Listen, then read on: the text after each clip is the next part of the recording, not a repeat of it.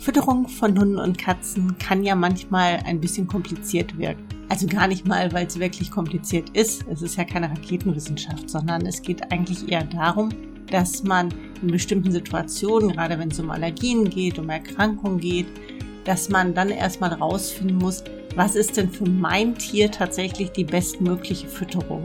Also wie bekomme ich es hin, dass wirklich alle Nährstoffe abgedeckt sind, der Hund oder die Katze alles bekommt, was benötigt wird und wie mache ich das am einfachsten?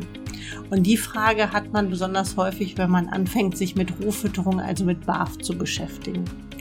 Und deswegen ist dieser Podcast für alle, die gerade anfangen zu barfen, alle, die sich grundsätzlich für das Thema interessieren und natürlich auch für alle, die schon seit x Jahren vielleicht barfen. Ich bin Ute Waden, ich bin Tierheilpraktikerin und Tierernährungsberaterin und das hier ist der Barfgut Podcast. Und in dieser Folge wird es um ein Thema gehen, was eher ein Hundethema ist. Es kann Katzen betreffen. Das, was übrigens im Hintergrund so schnauft, ist der Hund. Ja, also ich habe jetzt nur keine Lust, das ständig zu unterbrechen, weil irgendwie die Nase doch wieder auf dem Küchentisch ist und geguckt wird, ob nicht doch irgendwo was Fressbares sein könnte. Eigentlich ist das eine super Überleitung, weil das heutige Thema ist tatsächlich, mein Hund wird nie satt. Was mache ich da am besten? Es gibt natürlich auch Katzen, die ständig Hunger haben oder bei denen man das Gefühl hat, dass sie ständig Hunger haben. Also dieses Garfield-mäßige Hallo, mein Napf ist leer. Das ist bei Katzen aber viel weniger häufig als bei Hunden, denn Katzen sind Häppchenfresser. Das heißt, sie nehmen regelmäßig eine kleine Menge Nahrung auf, also sie fangen eine Maus, verdauen die und gehen wieder auf die Jagd. Und Hunde sind Schlingfresser, das heißt also, sie sind darauf ausgelegt, dass sie eine möglichst große Menge Nahrung aufnehmen können und dann aber vielleicht auch erstmal eine ganze Zeit nichts fressen. Deswegen ist es beim Hund tatsächlich deutlich schwieriger, so ein grundsätzliches Sättigungsgefühl hervorzurufen als bei Katzen. Es gibt Fütterungstechniken, die versuchen, das möglichst naturnah nachzuahmen, also im Grunde das Fressverhalten des Wolfes. Sich den Bauch vollschlagen und dann erstmal eine Weile nichts fressen. Das läuft beim Hund unter der Bezeichnung All You Can Eat. Und da geht es dann wirklich darum, dass man den Hund so viel fressen lässt, also so viel Futter auch zur Verfügung stellt, dass er von sich aus sagt, okay, das war's. Und dann ist erstmal eine Zeitpause, also in der Regel so drei, vier Tage. Und dann geht das Ganze von vorne los. Ist etwas, was zum einen trainiert werden muss, also um Himmels Willen niemals Kaltstart und jetzt versuchen, den Hund wirklich so zu füttern, dass er von sich aus sagt, nö, ähm, mein Sättigungsgrad ist erreicht. Das kann in die Hose gehen. Also die wenigsten Hunde sind wirklich noch von Natur aus äh, ad hoc darauf ausgelegt, dass sie mit so einem vollen Magen zurechtkommen. Da ist die Magendrehung das schlimmste Problem. Es kann aber auch wirklich ähm, ja, äh, einfach Verdauungsbeschwerden hervorrufen. Und wenn man aus irgendeinem Grund diese Fütterungstaktik wählt, dann muss man das trainieren. Und das dauert eine ganze Weile, bis man an dem Punkt ist. Und je älter der Hund, desto weniger ratsam. Plus es ist natürlich etwas, was für viele Hundehalter gar nicht so einfach in den Alltag zu integrieren wäre, wie eben eine regelmäßige Fütterung einmal, zweimal, dreimal am Tag. Und je nach Erkrankung oder Begleitumständen, die ein Hund mit sich bringt und vor allem auch je nach Lebensalter, ist es auch manchmal wirklich sinnvoll, mehrfach am Tag zu füttern. Letztlich gilt auch hier, man kann im Grunde alles versuchen und man kann auch alle Möglichkeiten in Betracht ziehen, aber es kommt sehr auf den Hund an, ob es geeignet ist. Da wird aber häufig eben gesagt, dass dieses immer Hunger haben natürlich kein Thema mehr ist, auch nicht an den nachfolgenden Tagen nach der Nahrungsaufnahme. Es muss aber wirklich niemand All You Can Eat praktizieren oder jetzt denken, oh Gott, was, wie soll ich das machen? Sondern es geht wirklich darum, wenn man das Gefühl hat, dass der Hund ständig Hunger hat, dann muss man erstmal für sich rausbekommen, ist es wirklich Hunger oder ist das Gewohnheit? Ne, dass der Hund merkt, okay, ähm, Herrchen, Frauchen gehen in regelmäßigen Abständen zum Kühlschrank oder die Kinder oder es gibt immer mal zwischendurch ein Leckerchen und dann sind die natürlich auch ein bisschen darauf gepolt, dass sie immer in Erwartungshaltung sind. Das darf man also nicht verwechseln, diesen echten Hunger mit, ach naja, wenn du ein Häppchen hast, dann nehme ich das wohl. Das ist kein echter Hunger, das ist einfach, ja, auch ein bisschen normal beim Hund. Wenn es Essen geben könnte, dann nehmen wir es mit. Das hat eben auch mit diesem Schlingfressen zu tun und diesen Nahrungsmengen, die auch zum Teil benötigt werden. Der andere Grund können, können wohlgemerkt Erkrankungen sein. Erkrankungen, die in der Regel mit dem Stoffwechsel zu tun haben. Also die den Stoffwechsel zum Beispiel stark beschleunigen, sodass mehr Energie benötigt wird und der Hund tatsächlich mit der bisherigen Futtermenge dann nicht hinkommt. Man sieht das oft dann auch aber an der Gewichtsabnahme. Das heißt also, das sind Hunde, die dann nicht nur Hunger haben, vermehrt Hunger zeigen, sondern oft auch Gewicht verlieren, weil wirklich mehr Energie benötigt wird. Das ist dann aber meist so ein wirklich echter, drängender Hunger, wo Hunde auch schnell unleidlich werden oder schneller unleidlich werden, wo man wirklich das Gefühl hat, da brennt irgendwas und die stehen auch so ein bisschen unter Strom. Es ist nicht nur, die warten geduldig, ob vielleicht noch irgendwas abfällt oder tapsen hinterher zum Kühlschrank, sondern da steckt eine andere, ja, eine andere Intention hinter. Und das merkt man aber in der Regel auch. Ich gebe zu, dass es manchmal nicht ganz so einfach ist, sofort zu erkennen, ob Hunde Gewicht verlieren. Das hängt zum einen so ein bisschen vom Fell ab, also wie die Fellbeschaffenheit ist, wie dicht das Ganze ist, wie kurz oder lang das Fell ist. Und bei langhaarigen Hunden ist es ein bisschen schwieriger zu erkennen, gerade wenn sie sehr viel Fell haben oder viel Unterwolle haben.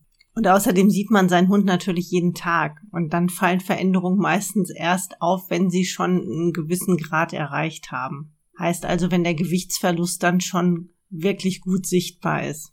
Also als erstes sollte man tatsächlich abklären für sich, das kann man ganz einfach selber machen, hat der Hund richtig Hunger?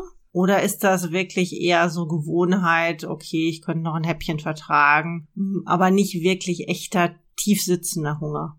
Wenn es Hunger ist, dann muss man weiter gucken. Das heißt also, man guckt sich erstmal die Futtermenge an und auch die Zusammensetzung der Fütterung.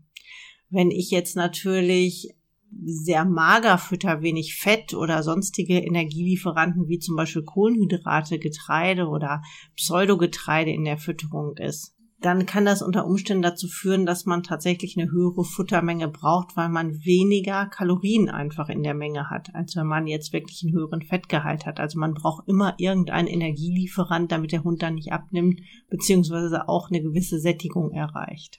Das ist das eine. Es ist auch manchmal so, dass die Verwertbarkeit der Fütterung eine Rolle spielt, also dass viele Inhaltsstoffe vielleicht drin sind, die gar nicht satt machen. Da muss man allerdings sagen, wenn man nach dem BAF-Prinzip arbeitet in der Rohfütterung, dann sollte das eigentlich erstmal nicht der Fall sein. Es gibt aber natürlich auch andere Rohfütterungskonzepte, wo unter Umständen recht hohe Mengen unverdauliches oder schwerer verdauliches drin ist. Es gibt wirklich Rationen, die zum Teil aus 70 Prozent Knochen bestehen, also rohen fleischigen Knochen, oder wo Pansen in sehr großen Mengen gefüttert wird. Das kann natürlich schon dazu führen, dass die Verdaulichkeit gering ist und damit auch das Sättigungsfühl gering ist, weil einfach wenig verwertet werden kann. Also Zusammensetzung inklusive Fettgehalt, inklusive gegebenenfalls Kohlenhydrate. Manche Hunde fahren besser mit Kohlenhydraten. Also es gibt Hunde, die wirklich ohne Kohlenhydrate abnehmen und dann ist das auch völlig in Ordnung. Es geht letztendlich ja immer um die Mengen, dass eben nicht der Hauptbestandteil der Fütterung aus Getreide besteht, weil der Hund ist eben vielleicht doch nicht so ein Pflanzenfresser, ja. Deswegen sollte man da als erstes drauf gucken. Fettgehalt, Kohlenhydrate, Verdaulichkeit der Fütterung. Das sind wichtige Dinge. Und es kann natürlich sein bei Welpen, das ist nochmal ein Sonderfall, dass wirklich die Futtermenge nicht passt, dass der Welpe nochmal einen Schub gemacht hat und man einfach zu langsam war mit der Anpassung der Futtermenge. Er braucht dann wirklich mehr. Das ist dann der simpelste Fall. Das kann man ganz einfach beseitigen, indem man die Futtermenge erhöht. Und auch da sollte man eben regelmäßig kontrollieren. Deswegen macht man normalerweise eine wöchentliche Wiegung und guckt, ob das Gewicht passt, ob das mit der Wachstumskurve übereinstimmt, ob man da irgendwo nachbessern muss. Und trotzdem kann es immer mal sein, dass ein Welpe schneller wächst, als man jetzt geplant hat, dass es wirklich kurzzeitig nochmal mehr Energie braucht, auch zum Beispiel während des Zahnwechsels oder solche Geschichten. Das kriegt man aber schnell korrigiert. Da ist es auch wirklich komplett normal, dass der Welpe mehr Hunger hat. Wenn da aber alles passt, also dass die Futtermenge in Ordnung ist, dass die Verdaulichkeit der Fütterung gut ist, dass die einzelnen Futterbestandteile passen, dass ausreichend Fett da ist, dass ausreichend Kohlenhydrate da sind, wenn sie eben benötigt werden, dann müsste man weiter gucken. Und dann müsste man vor allem eigentlich erstmal schauen, ob irgendwelche anderen Symptome da sind. Also ob der Hund zum Beispiel mehr trinkt als sonst, ob der mehr Urin absetzt als sonst, ob er wirklich stark abgemagert ist, ob vielleicht Hautprobleme dazukommen, Fellverlust dazukommt. Also das sind alles Themen, die dann nochmal eigentlich erstmal tierärztlich bearbeitet werden müssen. Das heißt also, immer wenn man das Gefühl hat, der Hund hat wirklich sehr, sehr stark Hunger, vor allem, dass das vielleicht innerhalb von einer relativ kurzen Zeit aufgetreten ist, plus eventuellen Gewichtsverlust, plus eventuell noch andere Symptome, dann muss der erste Gang immer zum Tierarzt sein, dass man mal Blut abnehmen lässt, dass man sich die Blutwerte anguckt, dass man ausschließt, dass irgendwelche organischen Ursachen da eine Rolle spielen. Es gibt natürlich ja mehrere Erkrankungen, die den Stoffwechsel so beeinflussen, dass er sozusagen mehr Energie benötigt, dass er schneller wird, dass mehr Energie in kurzer Zeit umgesetzt wird. Und das können ganz unterschiedliche Erkrankungen sein. Da kann die Schilddrüse eine Rolle spielen, vor allem eben Schilddrüsenüberfunktion. Die sind aber beim Hund eher selten. Also die sind viel öfter bei Katzen zu finden als bei Hunden. Wenn man jetzt natürlich eine Katze hat, wo man das Gefühl hat, dass die nicht satt wird, dass die hibbelig ist, dass die wirklich auch in kurzer Zeit viel Gewicht verloren hat, das ist bei Katzen immer ein Alarmsignal. Also dann müssen die Schilddrüsenwerte abgeklärt werden und da muss auch auf Diabetes untersucht werden. Das ist ein ganz typisches Anzeichen dieser immerwährende Hunger, aber gleichzeitiger Gewichtsverlust und vor allem auch zusätzliches Trinken. Und die Anzeichen hat man dann zum Teil auch bei Hunden, wobei auch hier Diabetes ist bei Katzen doch deutlich häufiger zu finden als beim Hund, weil es bei Katzen tatsächlich oft ernährungsbedingt ist oder mit ernährungsbedingt ist und beim Hund eben nicht.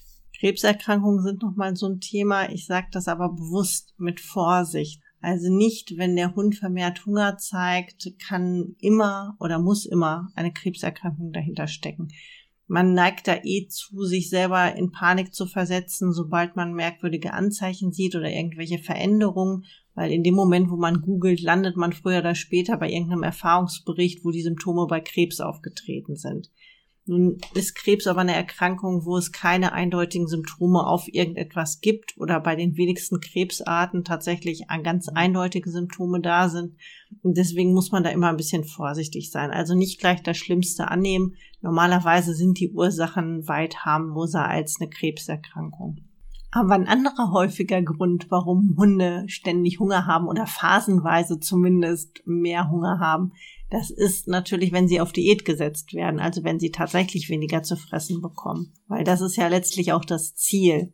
Aber das sind Phasen, wo man auch manchmal genauer hingucken muss, wie weit man die Futtermenge reduziert.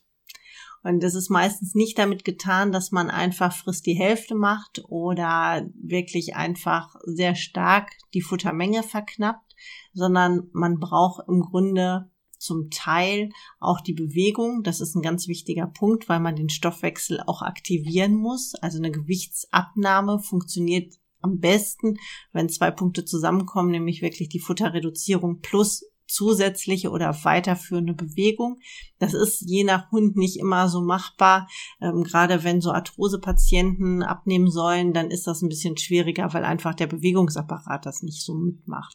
Aber grundsätzlich ist es meistens eben so, dass man nicht einfach nur die Futtermenge verknappt. Und manchmal braucht man auch zusätzliche Füllstoffe, weil es sonst zu nervig ist. Das muss man auch leider manchmal einfach sagen, dass man in solchen Fällen dann mit pflanzlichen Stoffen arbeitet. Also, dass man Futterzellulose nutzt oder dass man Akazienfaser nutzt oder dass man zusätzlich noch die Ballaststoffe ein bisschen erhöht. Das kann man nicht unendlich machen, aber es suggeriert dem Magen dann manchmal so ein bisschen mehr dieses, naja, eigentlich bist du doch ganz gut gefüllt, ist jetzt okay.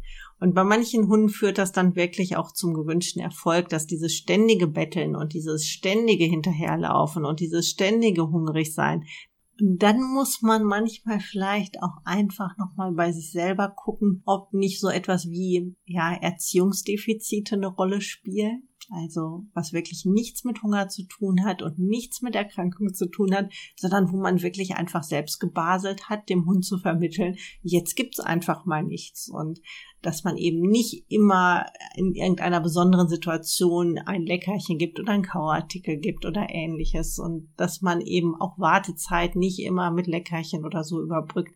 Also die Fälle gibt es natürlich und man kann sich da auch oft nicht richtig von frei machen, dass man vielleicht doch mal falsch reagiert oder dass man nicht in aller Konsequenz immer alles umsetzt. Das ist halt so. Aber wenn man das Gefühl hat, dass der Hund ständig hinter einem steht und irgendwas zu fressen will und es ist sonst nichts, dann muss man solche Dinge manchmal auch in Betracht ziehen, dass vielleicht die Ursache so ein bisschen bei einem selbst liegt. Und das ist auch nicht schlimm, das kriegt man ja korrigiert, aber das hat wirklich dann nichts mit Hunger oder mit Erkrankung zu tun, sondern es ist eigentlich nur die eigene Baselei, dass man da eben so ein bisschen schlampig ist oder ein bisschen versäumt hat, diese Korrekturen dann auch durchzuführen oder eindeutig zu vermitteln, mein Essen ist mein Essen und dein Essen ist dein Essen. Also in diesem Sinne, füttert euren Hund. Und dann hören wir uns bei der nächsten Ausgabe des Barfgut Podcasts wieder. Bis dahin. Tschüss.